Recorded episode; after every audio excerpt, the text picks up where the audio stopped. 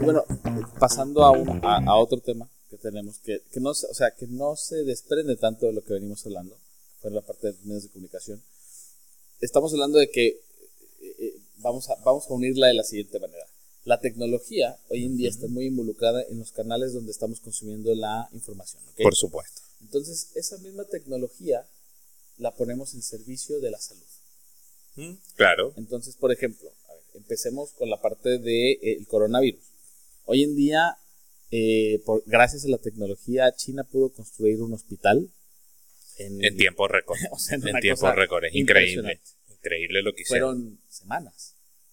Eh, fue, o sea, de la nada fue una muestra de poder tecnológico. Por supuesto. y de su capacidad de reaccionar de manera rápida ante una eventualidad tan importante. Totalmente. Entonces, eh, eh, este tema tiene que ver con cómo la tecnología nos ayuda a la salud y en, un, digamos que en un scope de 360 grados, porque ahora está el tema del coronavirus y obviamente el hecho de que ya en, el mismo aeropuerto te puedan poner una cosa aquí y saber si vienes con fiebre inmediatamente ya.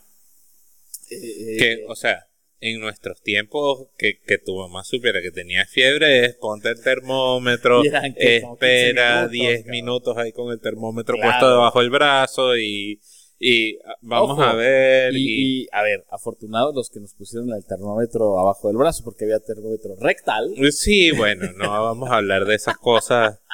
Eh, no, vamos a llegar a los niveles escatológicos, pero, o sea, definitivamente el, el, el proceso ha evolucionado mucho y la tecnología ha avanzado mucho y poder usar esa tecnología en favor de la salud, yo creo que ha sido muy importante.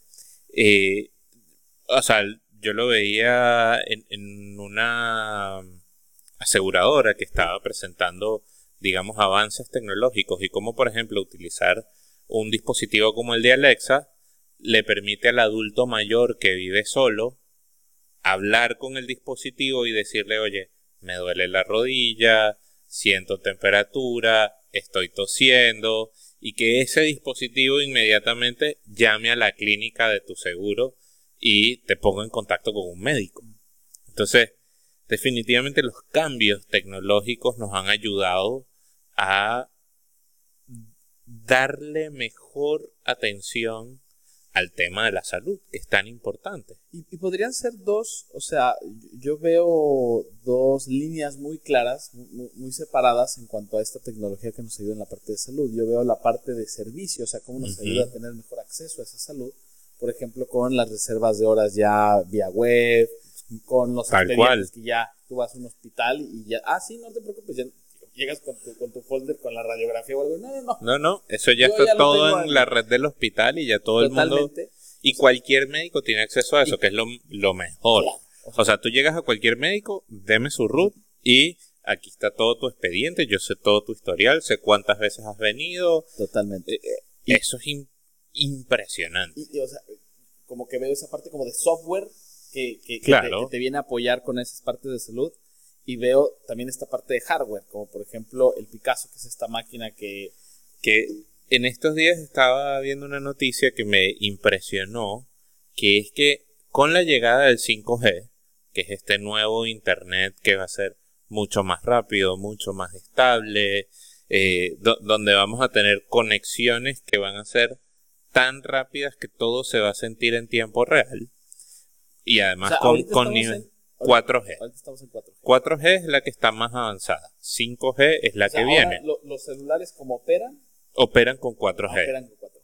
Y digamos, tú sientes que el internet de tu celular es bastante decente. Totalmente. O sea, ya, hay una sensación de que ya vuelas. la, la 5G se supone que es 100 veces más rápida que el 4G. Entonces, lo que planteaban en esta noticia es que con la entrada del 5G, cuando ya el 5G esté en todo el mundo, un médico en Europa te va a poder atender en Sudamérica y va a poder operar el Picasso desde Europa, porque va a ser tan rápida la conexión que no va a haber latencia, no va a haber disrupción en el proceso. El Picasso es esta, es esta máquina, es como un robot Es así como donde yo tengo el micrófono puesto. Exacto, son un robot como con brazos. Son brazos. que lo que hacen es emular a un cirujano que está realizando una operación. Entonces, definitivamente, en lugar de que sea una persona eh, con un bisturí y con. A la que le puede temblar el pulso, a la que le puede fallar. es, es, es la máquina. que milimétricamente o si hay una medida así más, más baja, eh, puede hacer las incisiones, puede hacer todo, eh, eh, obviamente siguiendo los comandos y la experiencia y el knowledge de, del doctor. doctor. Pero entonces imagínate que ahora te puedas operar con el mejor cirujano, con el mejor neurocirujano del mundo que está en Japón. que está en Japón y te puede operar en Estados Unidos. Entonces, los beneficios de la tecnología ahora van a llegar hasta incluso eso, hasta que el ser humano pueda compartir su conocimiento y pueda compartir esas habilidades de forma completamente remota. Completamente. No, y, y- y- a ver, y, y- y más allá de eso, porque estamos hablando de temas como más complejos, como más, eh, como, digamos que mucho más avanzados. yo te tengo un tema que no es nada complejo. Yo tengo en mi teléfono Freeletics. Ok. que es la aplicación para hacer ejercicio, porque tú sabes que Bueno. este cuerpecito no, no, no, no se No. llena de aire y, y ahora que estamos con, en, en este proceso de la dieta Ajá. y del fasting. que por cierto, dilo, por favor, dilo. O sea, sí, bueno, sí, bajé 10 kilos. Pero, o sea, baja 10 kilos con la dieta, pero de ahí para adelante tienes que hacer ejercicio. sí, o sea, sí, apóyate. Entonces, eh, e- este que no es nada complejo, es otra muestra de que la tecnología Pero es exactamente te a lo que ayuda. me refería. Aquí es- yo tengo un instructor que me está dando clases de CrossFit gratis en mi teléfono. Y tengo videos y tengo audios y cuántas repeticiones tengo que hacer y cuántas calorías voy a quemar y todo lo haces con el teléfono. to- totalmente, o sea, en ese sentido ya, ya existen estas apps que con tu información, o sea, por ejemplo, yo no tengo, yo, yo, yo no tengo algo como un, como un entrenador, pero tengo esta, esta app de unas, eh, de una marca de zapatillas. Este O sea, la puedes decir, no importa que no nos paguen la publicidad. Nike. Nike, te queremos. Adidas, este, que es Nike, eh, yo metí mi información, este, cuánto peso, cuánto mido, toda esa información y te dice, ya, a ver, esto es lo que yo te sugiero que, que corras. hagas y, la y tienes que tienes". correr tantas veces al día, a la Y- semana y Inclusive tiene la capacidad de que tú le puedas meter cuáles son los modelos de tenis, de zapatillas que utilizas, que pueden ser cualquiera, ¿eh? O sea, no solamente de Nike. Y te va controlando cuántos kilómetros estás corriendo con ellas, porque los zapati- las zapatillas tienen como una... un nivel de desgaste. Un nivel de y- desgaste. claro. Eh, te mide la- los relieves con los que corres. Y entonces eso, de alguna u otra manera, uno, te hace interesante el hacer deporte y algo tan aburrido, por lo menos para mí, como es correr. Ya te empieza a hacer algo un poco más interesante porque te empieza a medir el consumo de calorías que tienes, los tiempos que estás haciendo, eh, el- a lo mejor la resistencia, cuáles son los tramos que te cuestan trabajo, dónde te gusta más correr. O sea, Claro. todo eso te empieza a hacer un registro. Y entonces te das cuenta de que la tecnología sí tiene impactos en la salud. Utilizándola- Importantísima. y- y- y-. Importantísimo.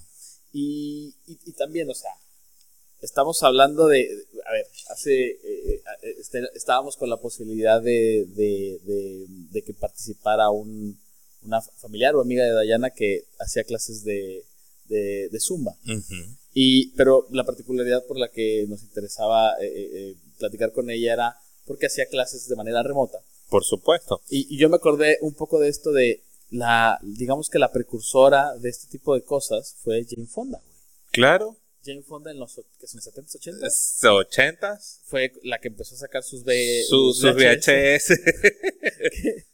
O sea, un, un avance tecnológico para la época. O sea, O sea, que tú podías tener la clase en el VHS en tu casa. Totalmente, o sea, y, y a, eh, a ver, Y digamos que el modelo no ha cambiado mucho. Lo que pasa es que el dispositivo cambió porque ahora tienes los mismos videos, pero los tienes en el celular, que es lo que cargas en el bolsillo todo el tiempo. totalmente, o sea, por ejemplo, hay una, hay una, un principio y un- una frase que yo he oído muchísimo a lo largo de mi carrera profesional y también durante mi educación, que fue algo que causó siempre mucha polémica en mis años de estudiante de la universidad. Un profesor sacó este tema y, lo- y ahora, o sea, después de, de muchos años de haberme graduado, entiendo por qué lo sacó, que era, las necesidades no se crean. No. O sea, es, esa parte de no hay que crear la necesidad, sí hay que crear la necesidad, es algo que, que oigo mucho, por lo general nunca, nunca infiero ni, ni, ni nada, pero definitivamente las necesidades no se crean, las necesidades cambian, las necesidades se ajustan. La misma necesidad que tenía mi mamá cuando compró su cassette VHS de Jane Fonda es la necesidad que va a tener mi hija el día de mañana Por de ejercitarse, de hacerlo a sus tiempos, de entonces simplemente cambia eh, eh, eh, la manera en, satisfacer esa necesidad. Yo muchas veces he oído, a ver, y, si, si no se crean necesidades, ¿por qué andamos con esto? La necesidad de comunicación, la necesidad de entretenimiento existe. siempre ha estado. Lo que cambió fue el dispositivo y la forma de distribuirlo. Totalmente, o sea, las necesidades, por más innovador que sea la tecnología, siempre son las cubren las mismas necesidades, simplemente es la manera de cubrirlas de mejor manera. Y en cuanto a las necesidades de salud, creo que, que sí hemos sido muy, o sea, como raza o como, como sociedad, sí hemos sido muy congruentes al darle la importancia a, a la parte de salud, que es como Claro. pilar básico en, en- en- en esta parte como de, de- de- de invertir en, en, en- en desarrollos específicos para esta industria, para esta área. O sea, sí. O sea, yo te digo, todos los desarrollos con inteligencia artificial que están llevados al área de la salud son una muestra, son una prueba de lo importante que es este, e- este terreno para nosotros, para el ser humano. Eh, o sea, desarrollos como eh, esta máquina que ahora con inteligencia artificial detecta el cáncer en, en los escáneres con más efectividad de lo que lo detecta un médico, o sea, es impresionante. Y, y o sea, vamos a seguir viendo más desarrollos en este estilo, donde eh, la- el uso de la tecnología te va a ayudar a, uno, por un canal ser preventivo y, y poder atacar a los problemas antes de que pasen, y por el otro lado ser más asertivo en los diagnósticos para poder entonces ayudar mejor al paciente. Totalmente. O sea, hablando hasta de algo tan trivial, tan polémico y ahora tan dañino al parecer como los cigarros electrónicos, que al Sí. o sea, lo que buscaban que era... buscaban ser más eficientes y ahora son peores que el... buscaban a- a- a- alivianar la carga de los adictos al tabaco y generaron problemas pulmonares. Ya los prohibieron en, creo que en, en Gran Sí, Bretaña. o sea, fue, fue peor el remedio que la enfermedad. Pero, pero así está esa lucha, ¿no? Así me entiendes esta lucha Todo de, el tiempo. de, de- de ir a buscar la tecnología que me, que me, que me prevenga riesgos de enfermedad o que me trate la enfermedad que ya, ya, ya fue Por diagnosticado. Ya fue. Eh, bueno, pues yo creo que va siendo hora de que hagamos una pausa para que se conecte el resto. Eh, la niña de la burbuja. Exacto.